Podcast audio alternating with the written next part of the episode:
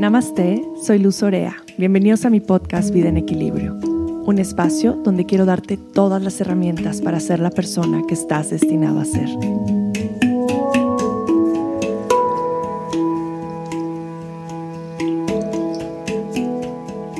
Querida comunidad de Vida en Equilibrio, bienvenidos a un episodio más. Gracias por estar aquí, gracias por estar presente, gracias por escucharnos. Para mí es un honor compartirles este episodio con mi querida Pilar Cordero. Hoy vamos a hablar acerca de la adolescencia, entre comillas. Hemos tenido una plática externa más allá de este episodio y de esta grabación del podcast, donde hablábamos cómo la adolescencia realmente es una etiqueta que se le pone a los niños, en la cual les decimos que tienen que ser de cierta forma.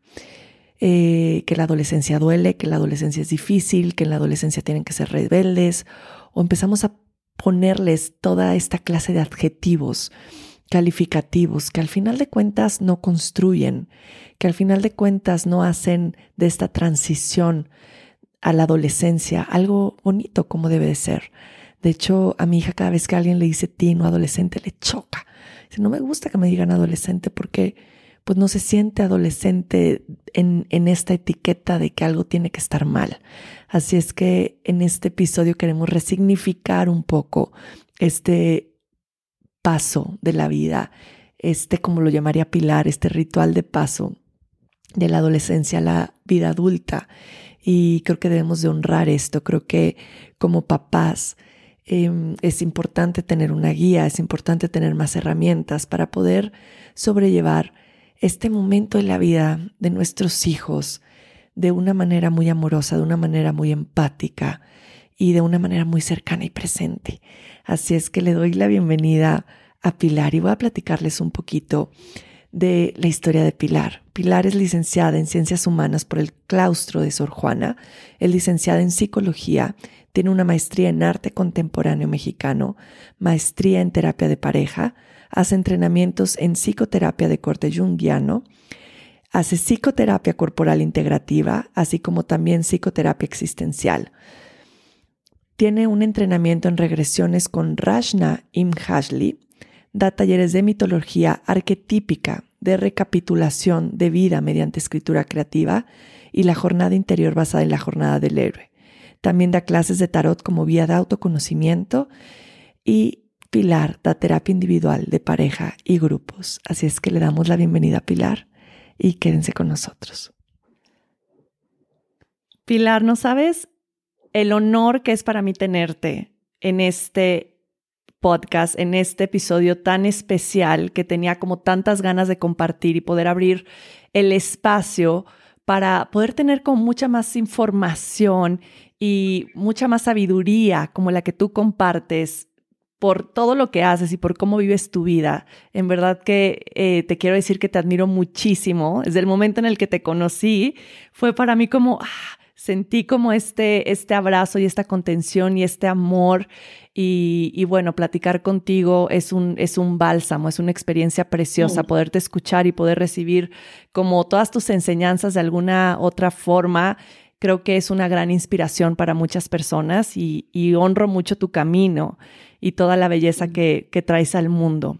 Gracias, gracias, gracias infinitas. Pilar, bienvenida a Vida en Equilibrio.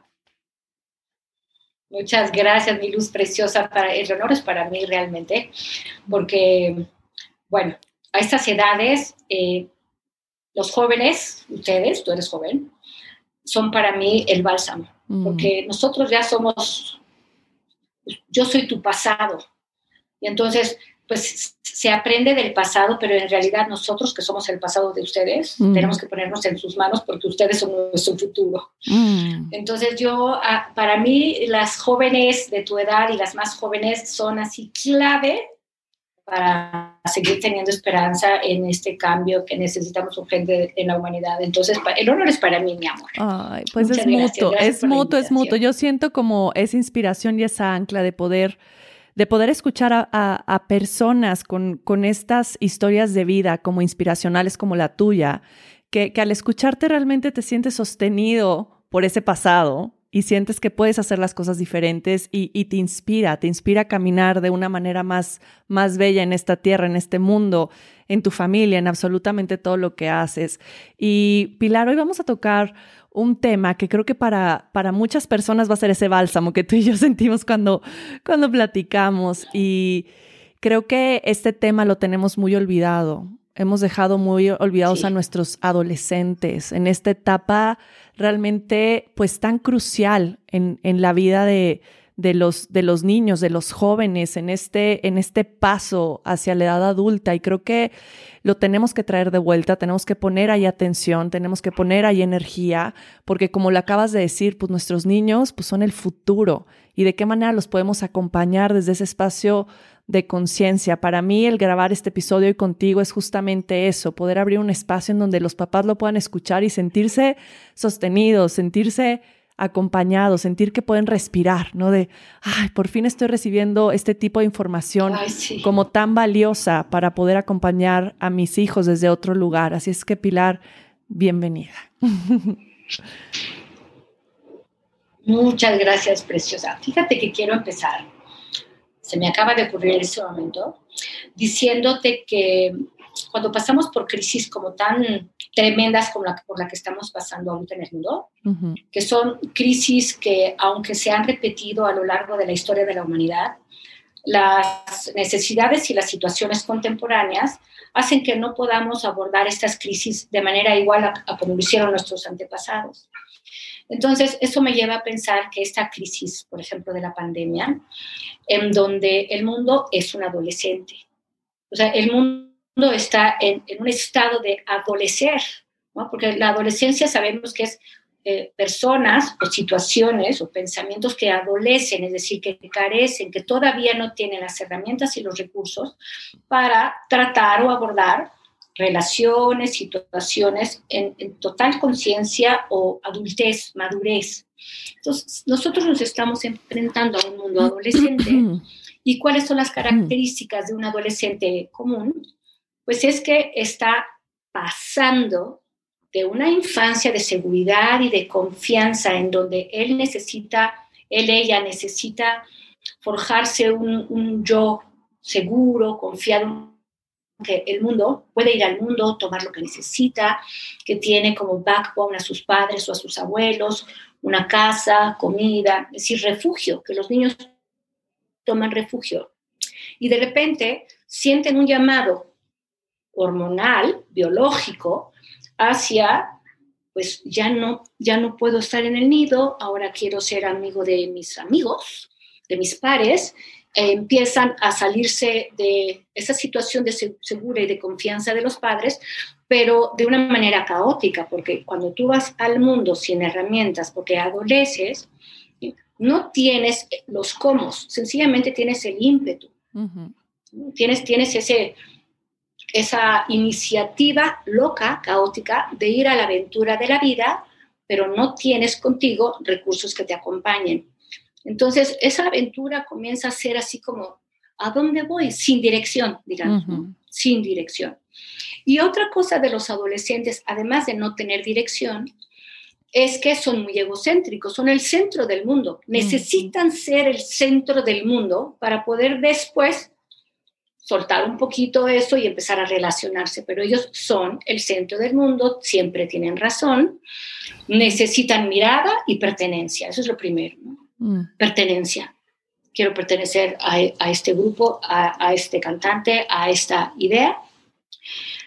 Pero entonces el mundo se ha quedado, digamos, en, la, en el egocentrismo adolescente, en donde lo que yo quiero son mis propios intereses, ah, quiero tener la razón, me quedo como en un estado de individualidad sin, sin poder hacer comunidad. Y entonces como adolescentes empezamos a destruir sin poder después construir. Entonces em, viene la pandemia o viene un quiebre de la economía, de las instituciones, y los adolescentes adultos, porque podemos ser adolescentes de 50 y de 60 años, no sabemos qué hacer porque no estamos en conexión con una comunidad que podamos juntos acordar, ¿no?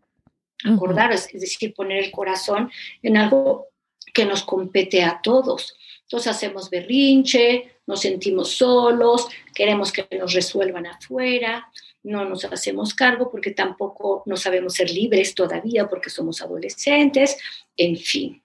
Entonces, para hablar de nuestros adolescentes, jovencitos, necesitamos revisar cómo ha sido nuestra experiencia como adolescentes individual para comprender la urgencia de darles mirada, atención a nuestros adolescentes que están pasando, transitando por esa edad que es, yo creo que la más difícil de toda nuestra existencia en este planeta. Completamente, Pilar. Y creo que también la adolescencia que están experimentando los, los jóvenes de ahora no es la misma adolescencia que a nosotros nos tocó. Nosotros no teníamos este, esta puerta tan abierta, tanta información como los niños de ahora. Para mí eso es lo más preocupante de todo. ¿Qué hacen los adolescentes ahora con tanta información que están recibiendo de redes sociales, como mencionábamos al principio antes de empezar a grabar, pornografía, tantas puertas y ventanas abiertas? ¿Cómo pueden lidiar con tanta información y cómo nosotros como papás podemos ser un filtro para todo eso que están recibiendo? Exacto. Pues sí, hay tantos estímulos, hay tanta información y esa información, más que formar, deforma. Entonces, ¿cómo filtrarlo? Pues a veces es imposible. A veces podemos filtrarla, podemos censurar tantito, pero en realidad a veces los papás nos sentimos incapaces de hacerlo porque es mucho más grande que nosotros. Entonces, ellos se sienten muy ansiosos, desvitalizados, sin esperanza, porque dicen, a ver, si el menú tiene 41.500 opciones, ¿hacia dónde me voy a mover? No, hay una dirección o que la energía de sus posibilidades esté enfocada en dos, tres o cuatro cosas, sino hay 41.500 posibilidades. ¿Qué hace un adolescente con todas esas avenidas que puede tomar y con toda esa información que le viene? Pues o se cierra, o se revela, o se drogan, o evaden, pero lo único que no quieren es seguir estando expuestos a toda esa información, pero ellos no saben que lo saben, es decir, se revelan porque tú les censuras o no les das el, celular o no les permites eh, tener los iPads y todos estos gadgets todo el día, se enojan por un lado porque quieren pertenecer a un mundo en donde todos los adolescentes están expuestos justo a todos esos gadgets todo el tiempo.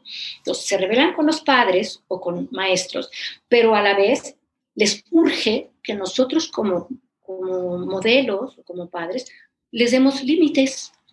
Porque si nosotros no les limitamos la información, entonces ellos se desbordan y entonces sí se sienten tan ansiosos y tan angustiados que no pueden con ellos mismos. Bastante tienen con toda la información nueva hormonal, con todo ese, ese tránsito por esa adolescencia biológica, fisiológica, que tanta confusión nos trae porque el cuerpo está desarrollando nuevas sinapsis y nuevas cosas a, nivel fisiológico, en donde ya de por sí eso es muy difícil para ellos. Imagínate con toda la catarata de información que les viene de fuera.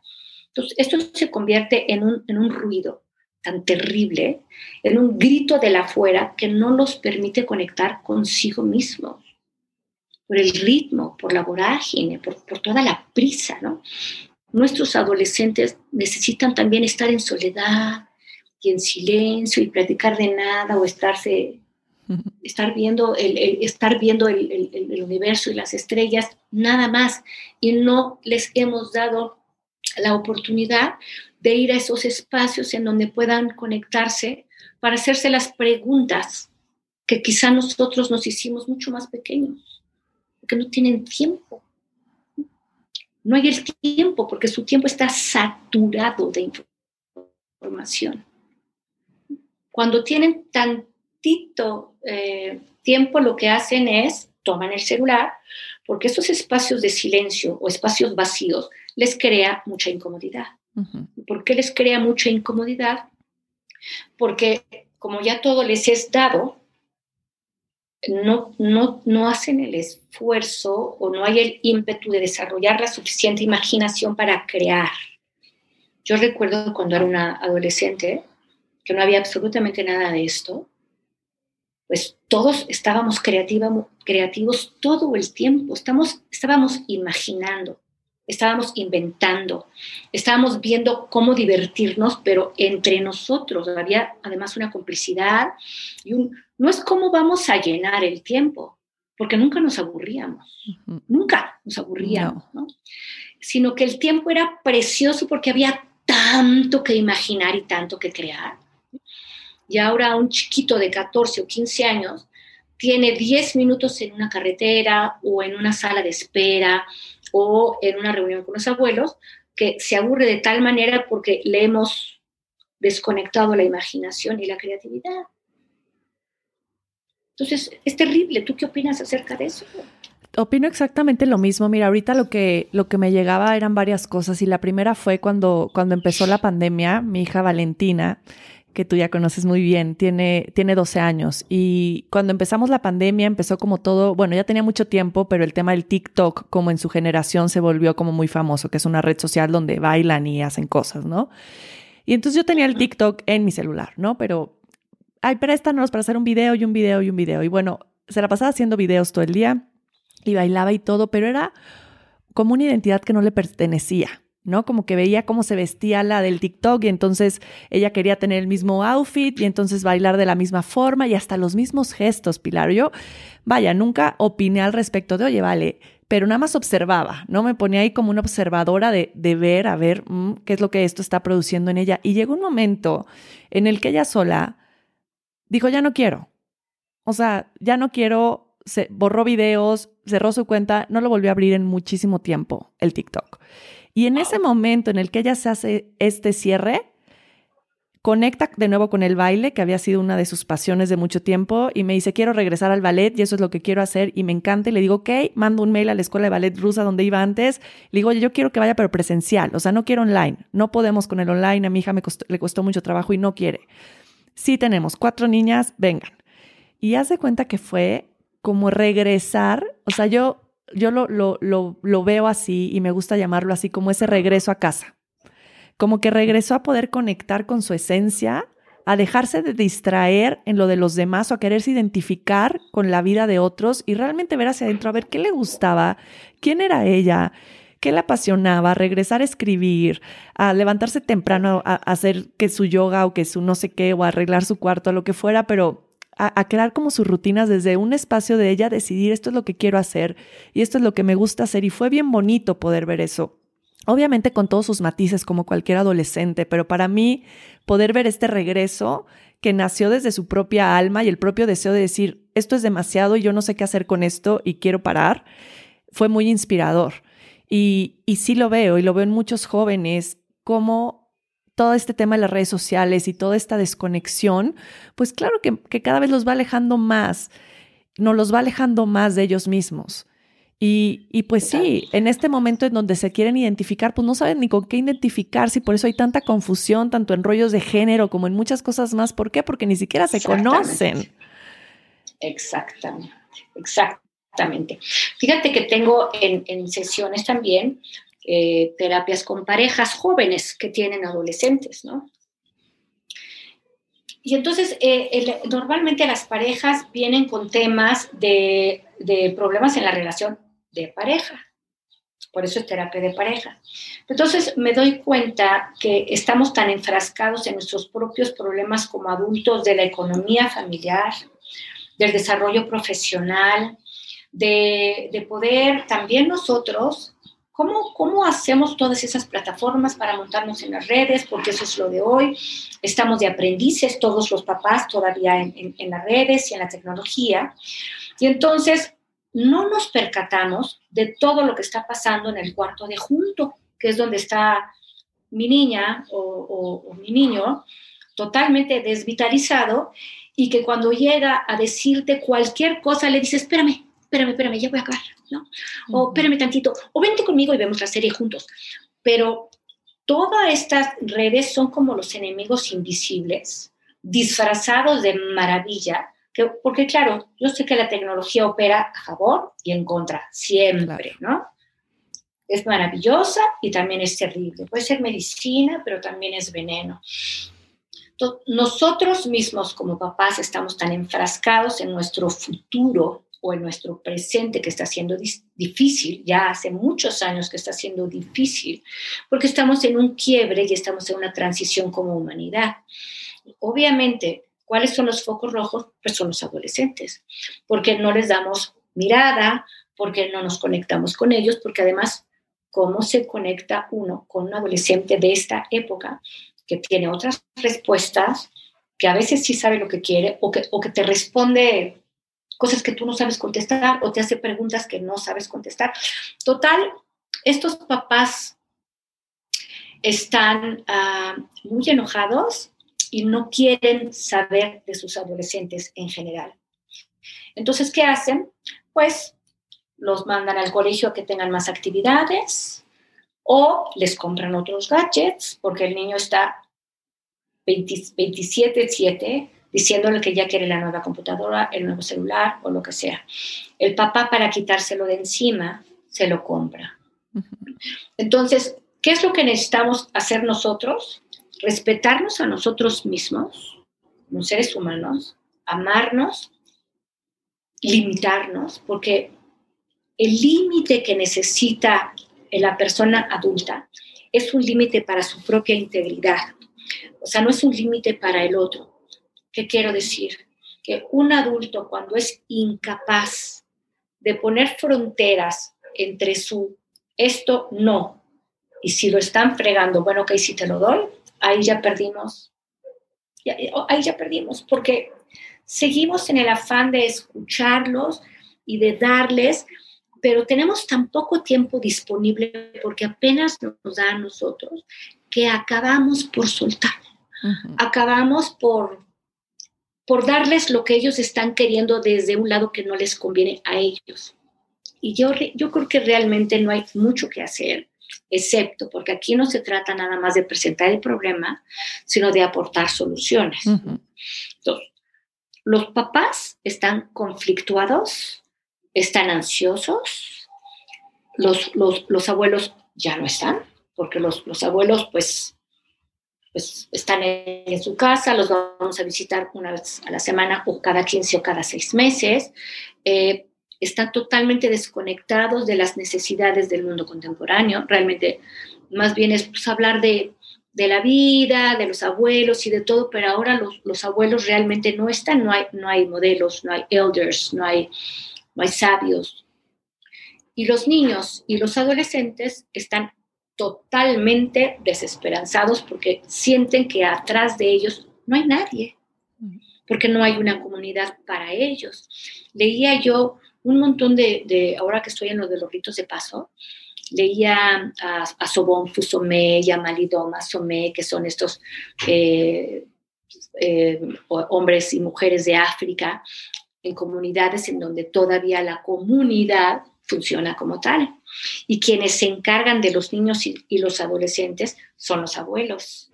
¿Por qué? Porque los padres necesitan hacer dinero, pagar la escuela y, y proveer todo el ambiente para que esos chiquitos y los abuelos puedan estar bien. O sea, trabajas para el pasado, para los abuelos, y mm. trabajas para tu futuro. Y tú como adulto estás en medio, siendo un puente entre la comunicación de la abuela, del abuelo con los niños y los adolescentes, y los niños adolescentes están hablando con, con sus mayores que ya tienen tiempo para ellos, porque los abuelos ya tienen tiempo para ellos, mientras que los padres están haciendo cosas, están sembrando o van a vender en cualquier comunidad, ¿no? No estoy hablando de ciudades, estoy hablando de cualquier comunidad humana. Entonces, como, pero como no hay comunidad como esas africanas, entonces nosotros vivimos con muchos problemas porque tenemos que estar en 17 lugares con nuestra atención puesta en miles de lugares a la vez. ¿Por qué? Porque no hay comunidad. Entonces yo siento que lo que tendríamos que hacer es regresar a proponer el hecho de que los abuelos también ah, se sienten útiles, tienen tiempo, tienen el amor, ya recorrieron su propia vida y ya no tienen esos afanes de obtener o de crecer o de, o de, o de ganar para poder proveer a la, a la casa, sino que los abuelos están ahí ya listos para estar con sus nietos y con sus adolescentes. Y los adolescentes se han de divertir horrores con abuelos que están vitales, que están muy vitales porque se sienten útiles, se sienten que su sabiduría y su camino y su jornada sirve de algo a alguien. Pero entonces todo eso está ahorita revuelto, confuso, desvinculado. ¿no? No, hay, no, no, hay una, no hay una comunidad articulada, porque los abuelos no necesariamente son los abuelos eh, de linaje, sino pueden ser tíos, amigos de la familia, mentores que tuviéramos este, en nuestra comunidad. Entonces les llamas y le dices, mi reina de 70 años, necesito que tres veces a la semana vengas aquí o te lleves a mis hijos a algún lugar en donde ustedes puedan relacionarse y platicar mientras yo, que, que, soy, que tengo 40 años o 45, 50, estoy chambeándole. Y yo después voy a ser elder y también voy a ser esa mentora que después me voy a hacer cargo de, estos chiquitos, pero con mirada y abrazo y contacto y tiempo. Mm. Tiempo, ¿no?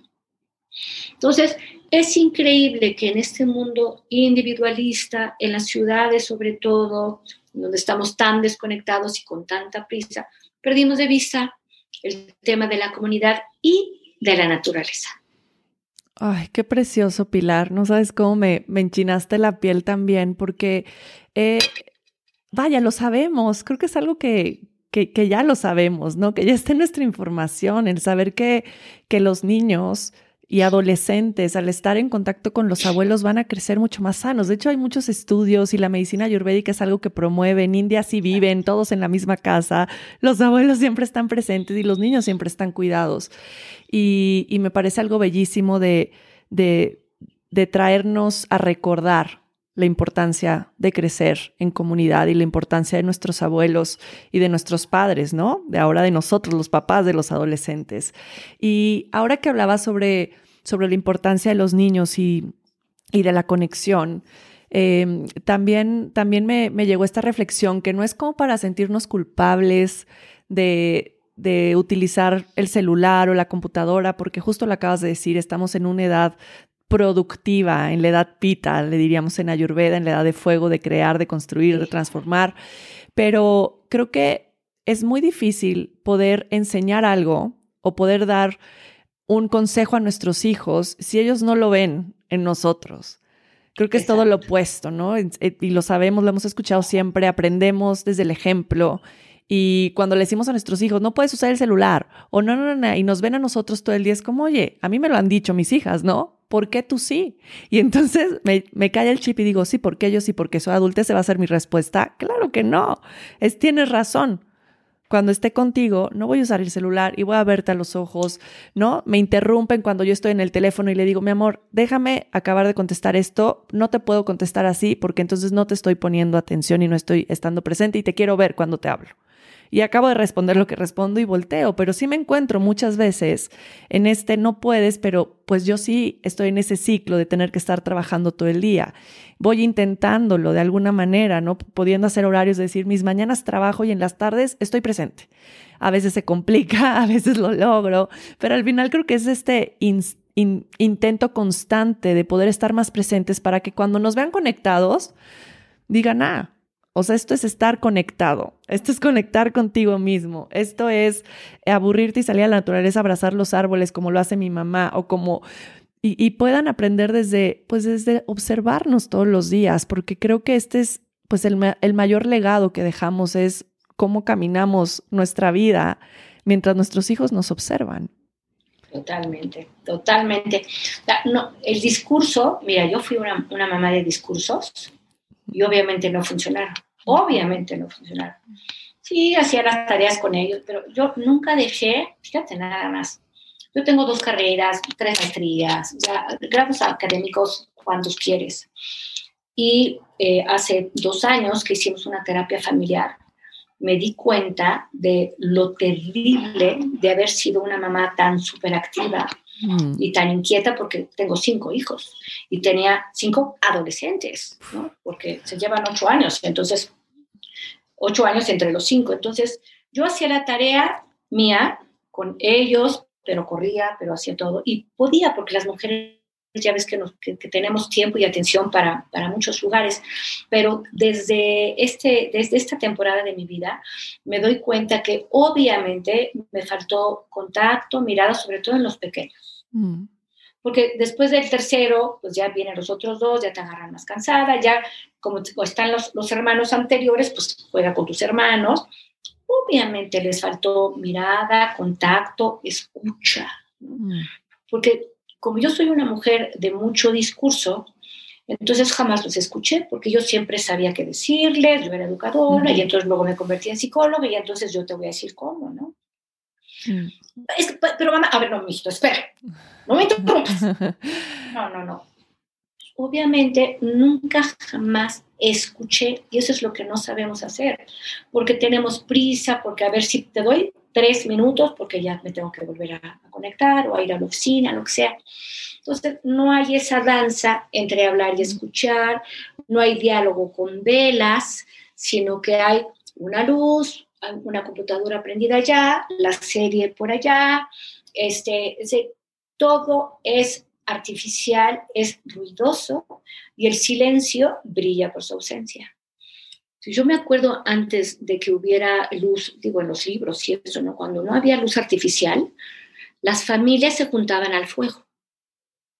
Y una, y una, eh, en las películas lo ves, ¿no? Una tocaba el piano y el otro ve una luz de la vela y el otro está jugando una cosita y están todos reunidos, capaz que sin hablar.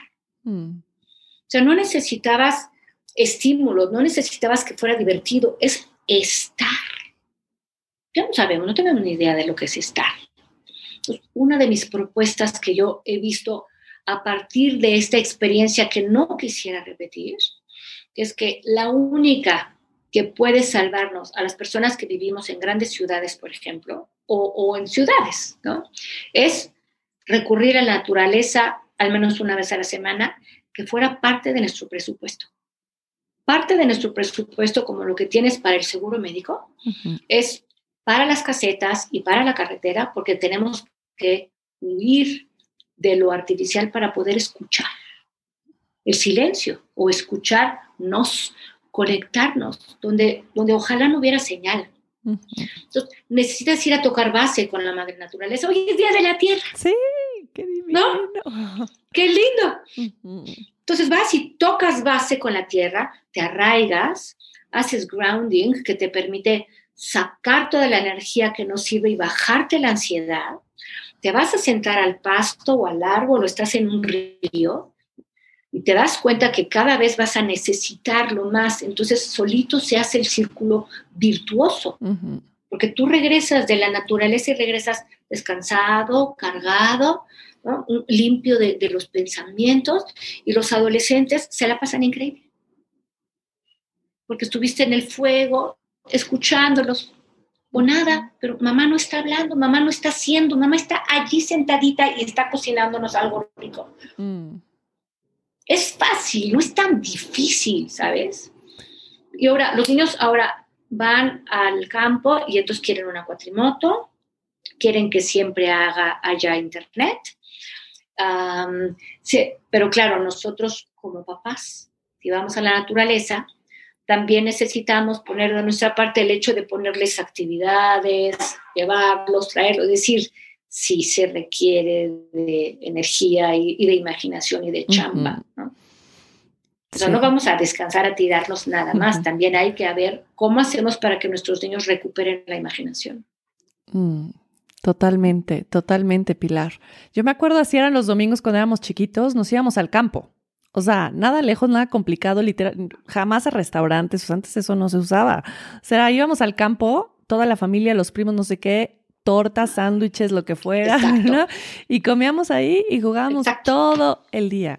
Y es de las cosas que más recuerdo y más añoro y más me tocan el corazón y digo, qué recuerdos tan más hermosos construimos, ¿no? Los viajes en carretera. Íbamos en el coche cantando las cien mil canciones de mi mamá y que el pelón, no sé qué, se quedó sin pelón, todos, los seis hijos.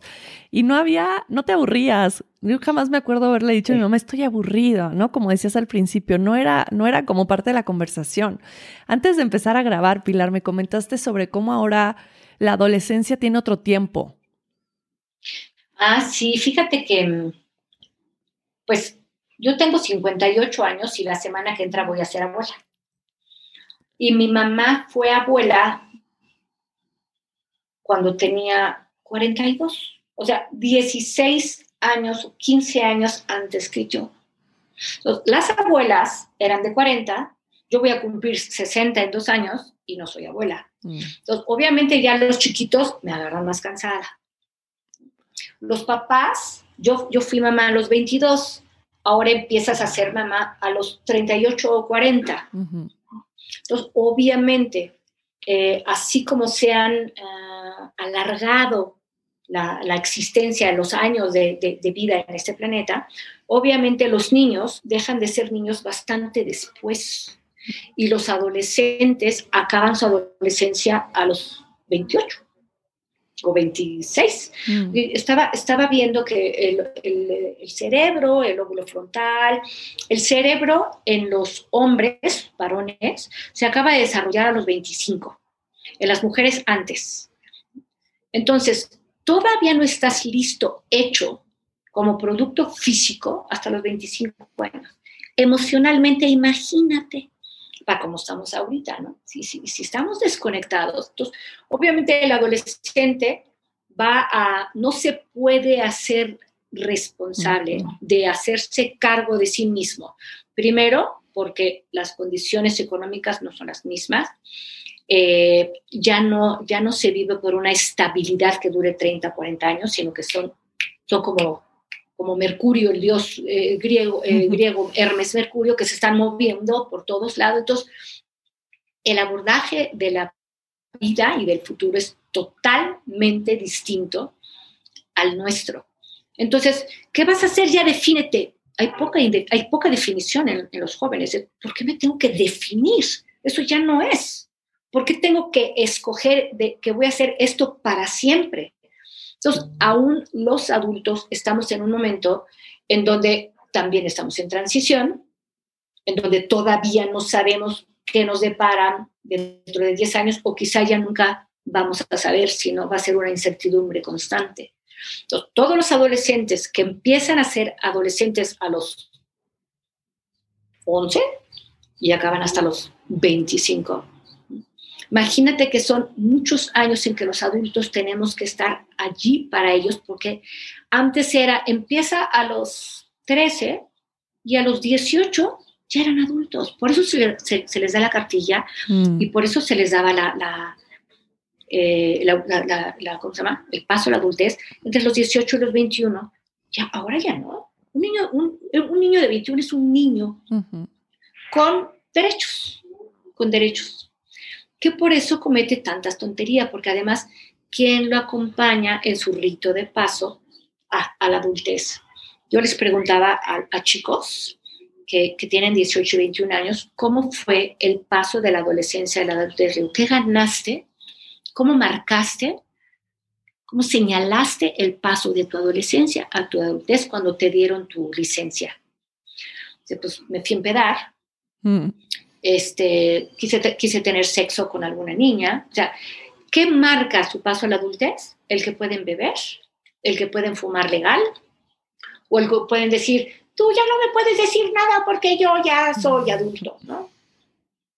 Mm. Porque ¿quién los acompaña en la transición atrás de decirles, mi amor, no se trata de eso, eso es pero sí se requiere que haya hombres atrás de los adolescentes que los lleven a probarse. Vámonos a explorar y a subir la montaña y a pasar el río y que, que pasen por peligros. Los varones necesitan pasar por peligros para probar su masculinidad. Mm. Y ahora a los 20 años le dice, llévate tu suéter, mijito, y no vayas a... llega aquí, llega aquí pronto y llévate tu celular mm. para que yo sepa dónde estás. Le estás cortando toda su virilidad a un niño hombre que está queriendo romper todos los links, ¿no? Con, unos padres que no lo dejan crecer porque temen por su vida y por su integridad, pero tampoco sabemos cómo. Los niños por eso, eh, o los jóvenes por eso se pelean necesitan tener el ojo rojo, necesitan pelearse, necesitan probarse a sí mismos que ya pueden hacerse cargo, pero tampoco los dejamos. Esto en los hombrecitos. Y en las niñas, afortunadamente, hay mujeres como tú, y como, todas estas mujeres que acompañan a sus mujeres en la menarquía y en su regla y les dan mirada, pero gorda, ustedes son garbanzo de libra. O sea, mm. es, ¿Cuántas mujeres hay así que traen a sus jovencitas a acompañarlas en esa transición? ¿Qué hacen las niñas? ¿no? Se siguen poniendo los tampax, los Botex, mm. eh, eh, siguen, siguen sintiéndose sucias, los, los, los, dolores no tienen ningún sentido, se sienten feas, ¿cómo es posible?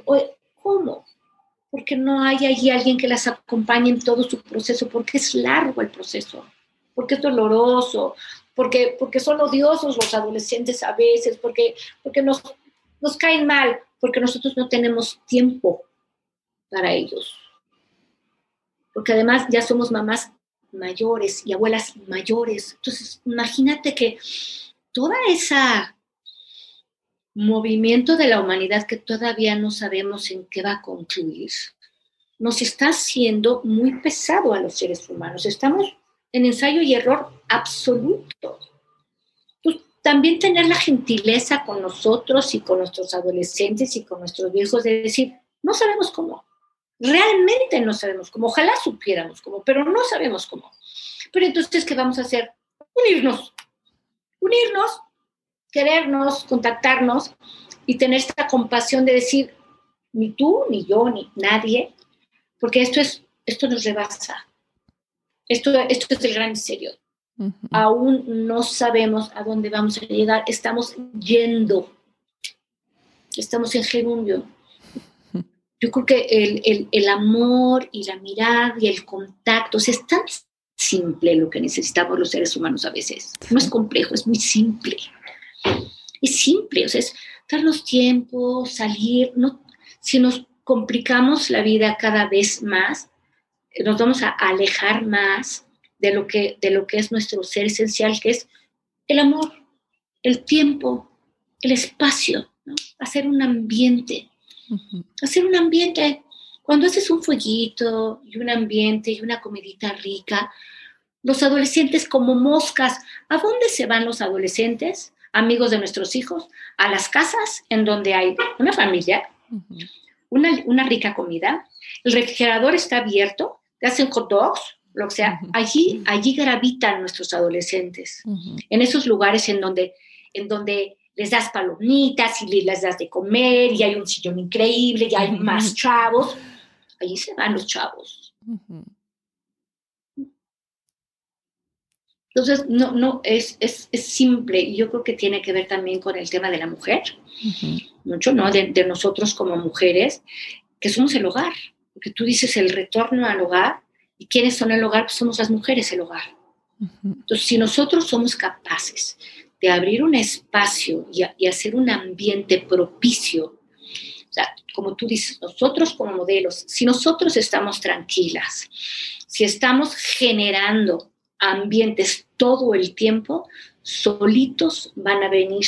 No es cuestión de hablar, de decir, de castigar, de tener consecuencias. De ver, yo, yo, yo soy la generadora yo voy a hacer el ambiente, que cuando llegue mi hombre o, los primos o lo que sea, digan, no sé por qué me siento bien aquí, pero aquí me siento muy bien.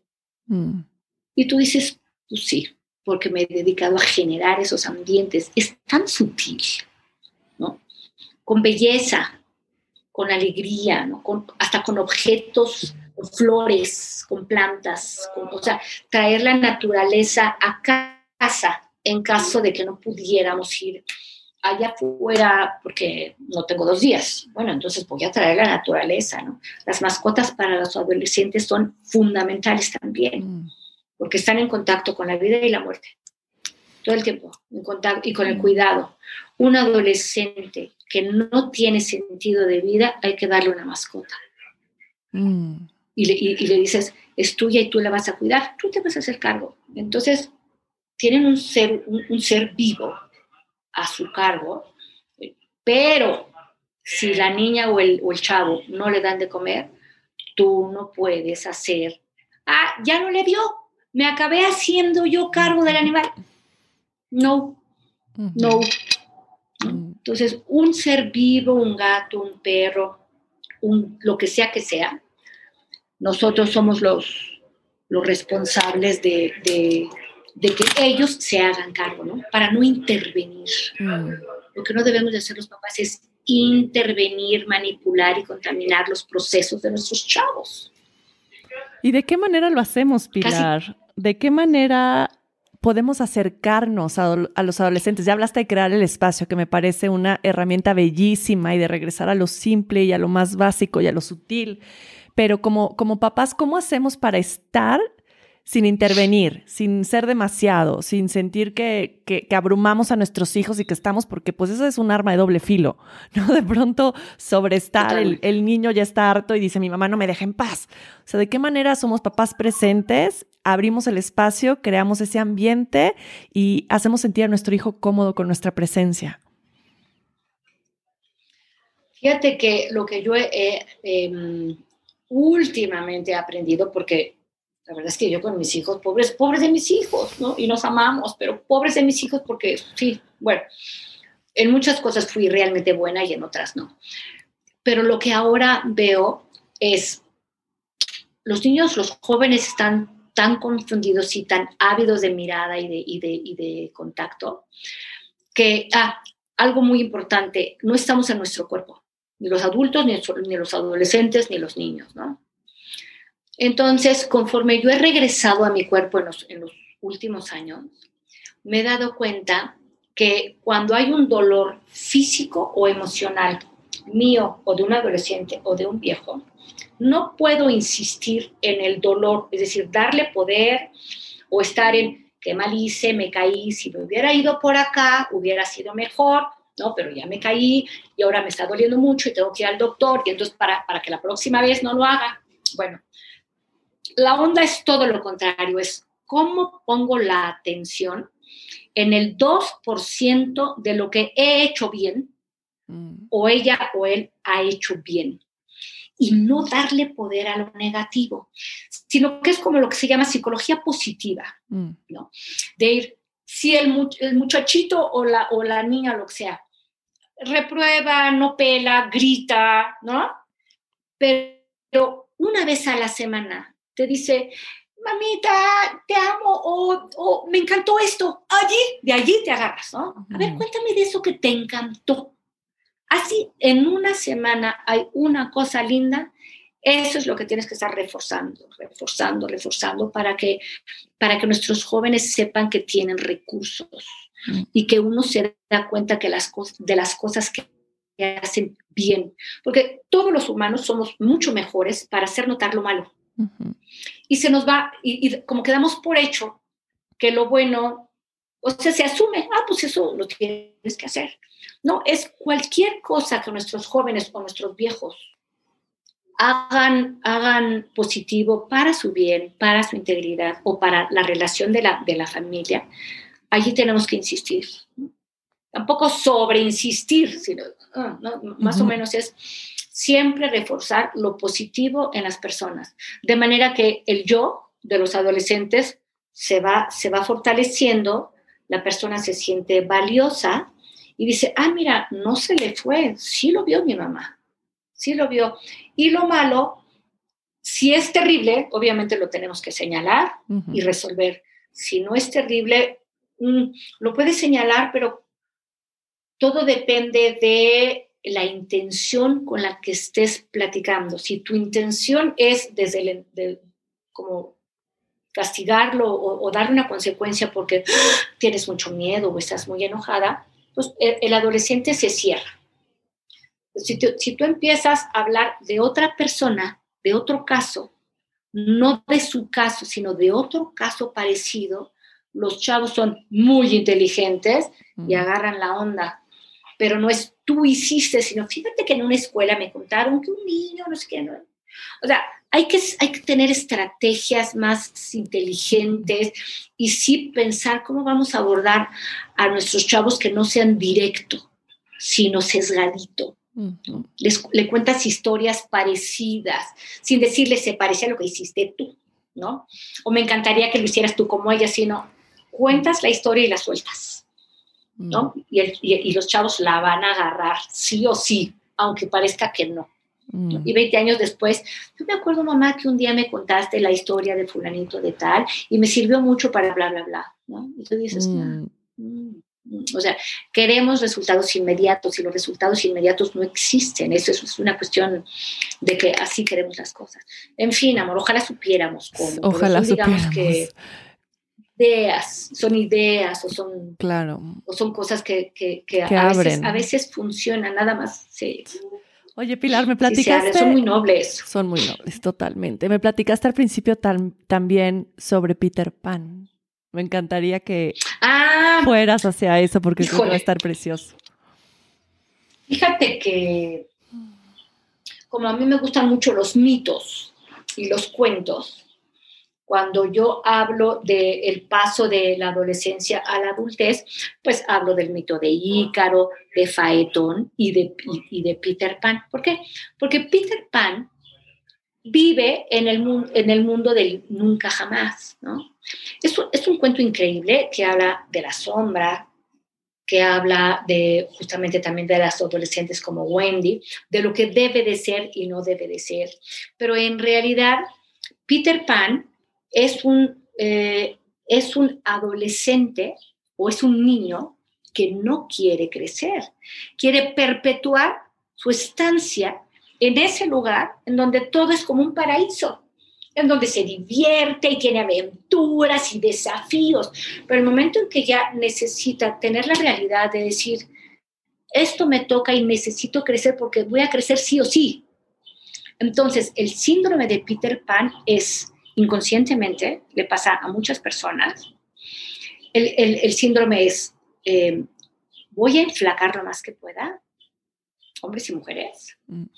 para no tener, eh, ¿cómo se dice? Ese aspecto de adulto.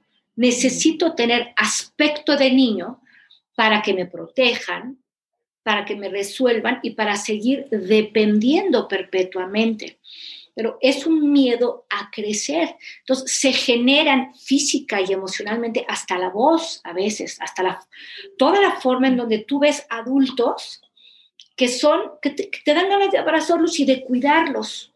Y se salen con la suya muchas veces, porque dicen, es tan lindo y es tan dulce, y me da una ternura. Y uno acá cayendo en la trampa de manipulación de jóvenes o adultos Peter Pan, que les da mucho miedo hacerse cargo. Entonces, se generan todas estas características físicas, emocionales eh, y estrategias para que tú los ampares eternamente. Mm. Se hacen dependientes y entonces tú te conviertes en una codependiente. Cuando una niña tiene ese síndrome que no se llama de, Peter Pan en, las mujeres, pero Wendy, hay, hay, muchos, muchos libros, sobre todo Marion Goodman, es una mujer junguiana que acaba de morir hace unos años, que tiene libros espectaculares sobre el tema de las mujeres de no querer crecer. Uno de ellos se llama Addiction to Perfection. Mm. Es un gran libro para, para, para, las mamás para leer acerca de la adolescencia, porque hablabas tú también en, hace ratito en que en las redes te dicen qué vestirte, qué, qué, qué medidas tener, te ponen todos estos filtros en, donde no se te ve el granito, te alargan los ojos, te quitan, ya sabes, ¿no? Entonces, esos modelos terribles para nuestras chiquitas, ellas son, son así como, como palomillas a la luz a querer ser eso, ¿no? Entonces, son capaces de irse moldeando para llegar a ser eso y se crea un abismo y un vacío terrible porque no hay identidad, ¿no? Te, estás poniendo una máscara, te, te, estás metiendo en un personaje.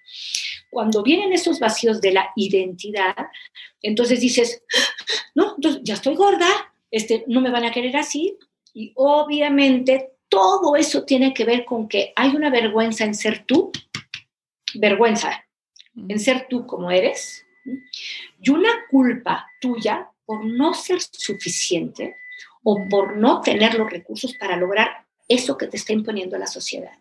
Entonces te quedas con vergüenza y con culpa toda la vida. Vergüenza de existir y culpa, te sientes culpable por no ser suficiente, por no haber logrado ser esa mujer que te ponen en, el Instagram. Mm. Entonces se generan todos estos terribles problemas alimenticios que en el fondo son el miedo a hacerte responsable de tu vida. Mm. También tiene algunos matices de tener problemas con la mamá, de una mamá controladora, una mamá que abusa, una mamá de muchos discursos, que no ve a la niña, que no está para ella. Entonces ella quiere desaparecer.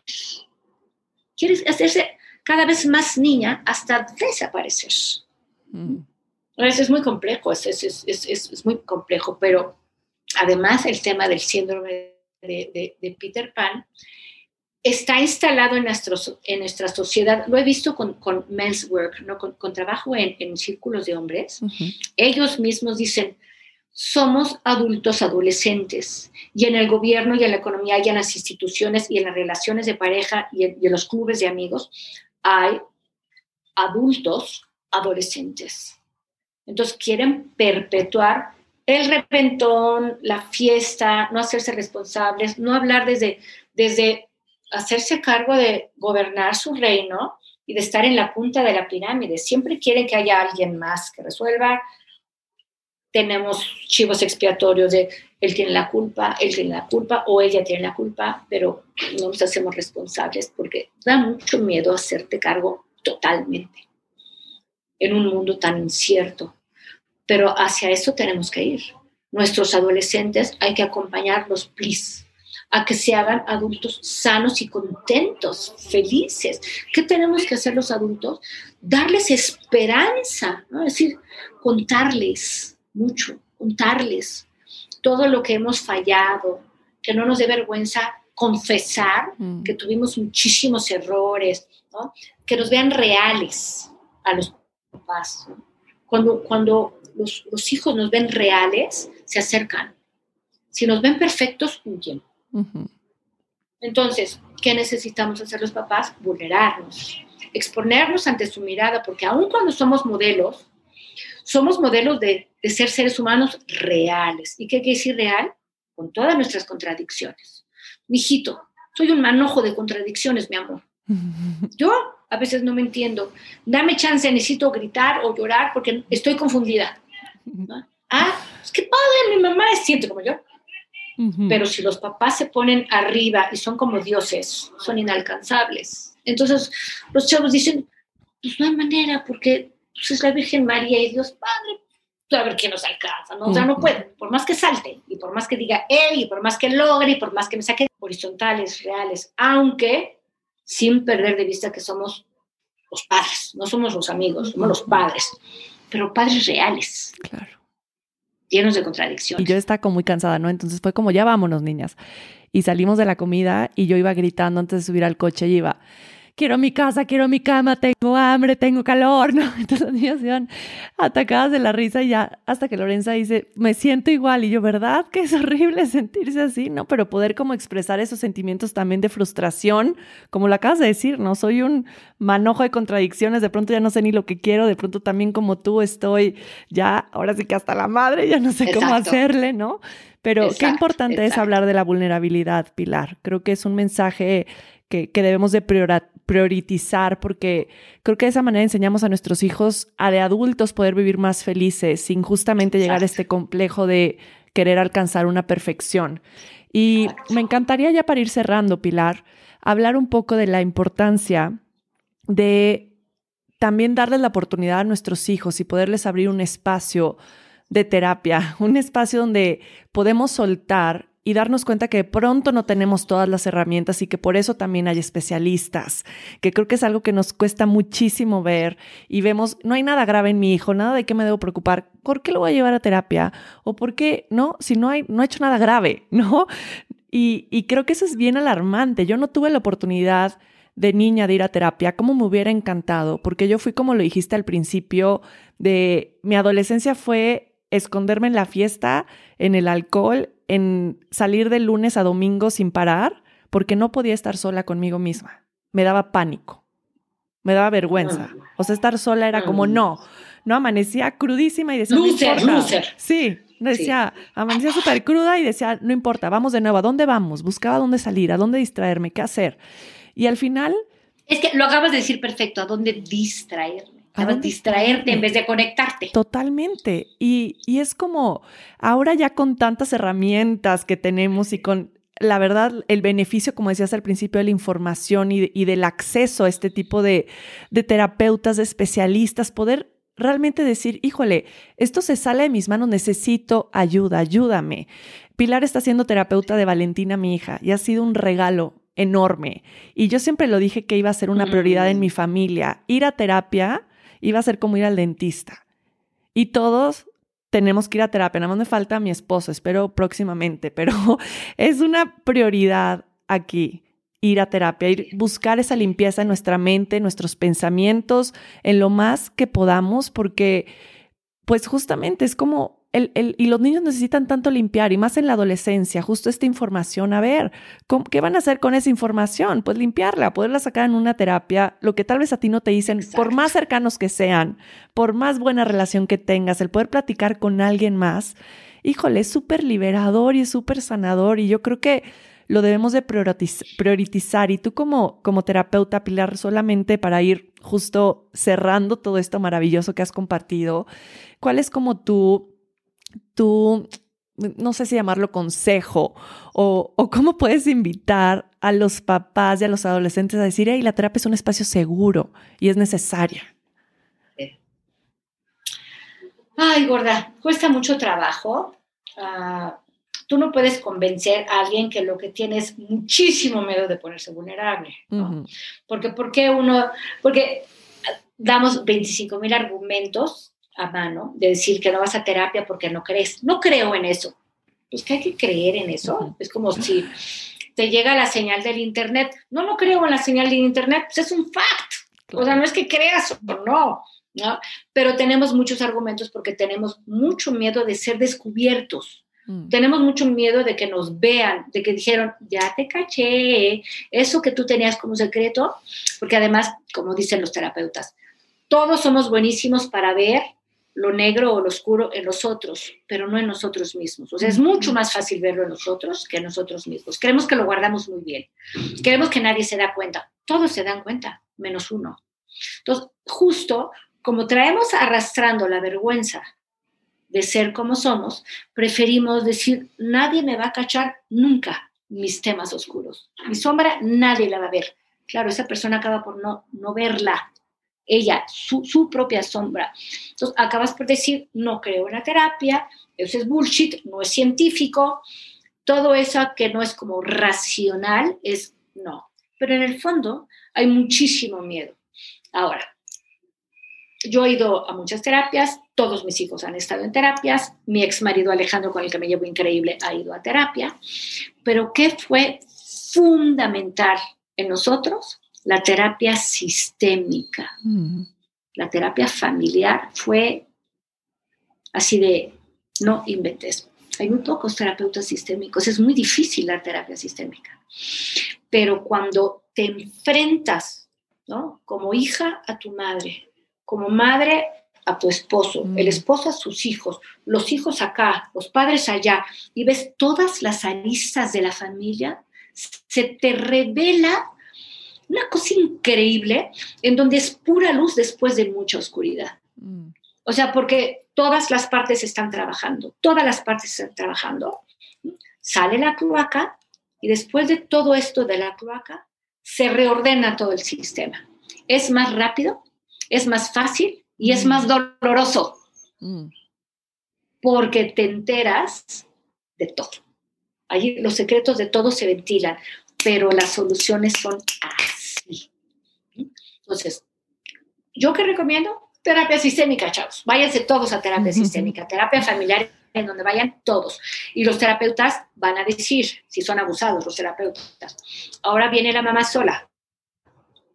después quiero entrevistar al papá, ahora viene Valentina o alguna de mis hijas. O sea, la terapia sistémica ve a las partes y al todo. Entonces, yo qué recomiendo, soy terapeuta, recomiendo 100% sin estigmas, que nos liberemos de todos esos ah, argumentos y esas ah, justificaciones que han hecho de la terapia algo que hemos visto como dudoso, como no verificable. También hay que ver que habemos tal cantidad de terapeutas mm. que hay que saber escoger a dónde quieres ir a poner tu integridad, en manos de quién quieres poner tu integridad. Eso también tenemos, tenemos que ser cuidadosos, ¿no? Claro con eso. Pero 100%, esos espacios de escucha, de hablar, de tener seguro, de, tener, de hacer confesiones, que no vayas al confesionario como antes íbamos sin ¿no? No, una delicia, te libera, te libera. Te libera. Y al liberar. Mi gorda preciosa. Ay, Pilar, ha sido un placer, un placer, un placer, un placer un tenerte, placer. tenerte aquí. En verdad que va a ser una herramienta maravillosa para todos los que te pudimos escuchar. En tres palabras, Pilar, ¿cómo encuentra el equilibrio en su vida?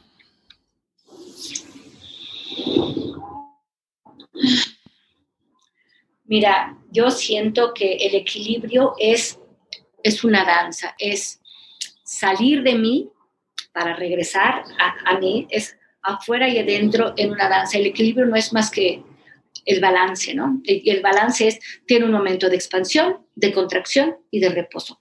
Cualquiera mm. de, esas, las tres, sin descuidar a ninguna. Cuerpo, emoción, mente. Siempre hacer la síntesis, no descuidar nada. el balance es no descuidar ninguna dimensión de mi, de mi ser, nutrirlas a todas. Mm. Es difícil, pero sí es posible, ¿no? Es posible. Claro que sí, es, vivir es un desafío, es maravilloso. Es maravilloso. Querida Pilar, yo voy a compartir en, la descripción. Preciosa, te agradezco muchísimo. Muchas gracias a ti. ¿Dónde te pueden encontrar todo? Yo se los voy a poner en la descripción del episodio, donde pueden encontrar a Pilar, sus redes sociales, lo que está compartiendo en este momento para que la puedan encontrar y compartir con ella. Querida Pilar, gracias por tu tiempo, por este espacio, por compartir con nosotros honro mucho tu, cari tu, tu, camino, tu cariño también y tu compartir. Gracias infinitas. Gracias a ti, preciosa. Un honor. Muchas gracias.